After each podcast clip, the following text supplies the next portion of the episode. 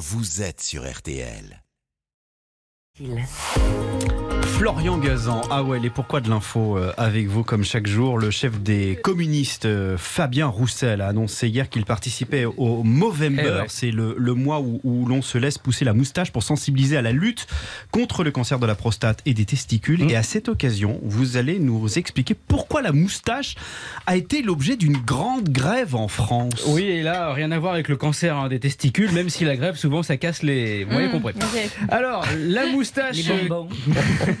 la moustache qui déclenche un mouvement social, je précise que ce n'est pas celle de Philippe Martinez de la CGT, puisque là, ça s'est passé en 1907. Alors, de quelle moustache s'agit-il? Eh bien, celle des garçons de café parisiens. Enfin, plutôt celle qu'ils n'ont pas. Et justement, c'est à cause de ça, en plus de réclamer un jour de congé hebdomadaire, qu'ils vont tous décider de se mettre en grève en ce mois d'avril 1907. Ah, vous le faites bien. Alors autant euh, le jour de congé hebdomadaire, là je, je comprends la revendication, Oui. mais la moustache, je vois pas.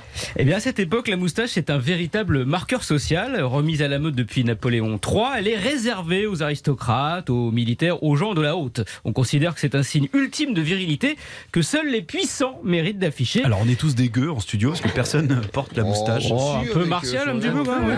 Et vous, Florian Mais Bah oui, la barbe aussi, Oui, c'est bah, que la moustache. Ah ouais, moi j'ai la totale. Bon, par conséquent, donc, bah, les employés, les domestiques, les gens du peuple sont eux contraints de se raser. Et en résumé, au début du XXe siècle, les sans dents sont aussi les sans moustache. Et ça, les garçons de café, eh ben, ils en ont marre. Bah oui, mais en même temps, se raser tous les jours, c'est un peu contraignant. Ah, ça sent le vécu. Ouais, non, ouais, non, je ouais, j'étais sûre. J'étais Oh, ça sûre va. que vous alliez me dire ça. Je Bon. vous connais par cœur. En tout cas, pour ces garçons de café salé, eux qui font déjà des journées à rallonge, et au-delà de ça, c'est une façon aussi de regagner de la considération.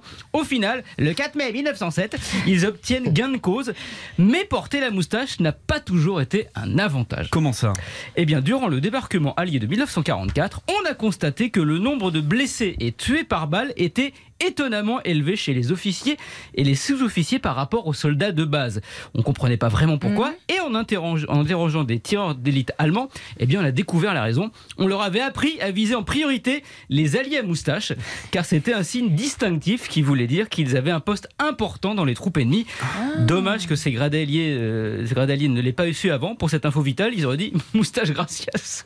Voilà, non, non. Je, je, je pense à Roussel, ça doit bien caler la moustache. Ah ouais. Vas-y, mets ta moustache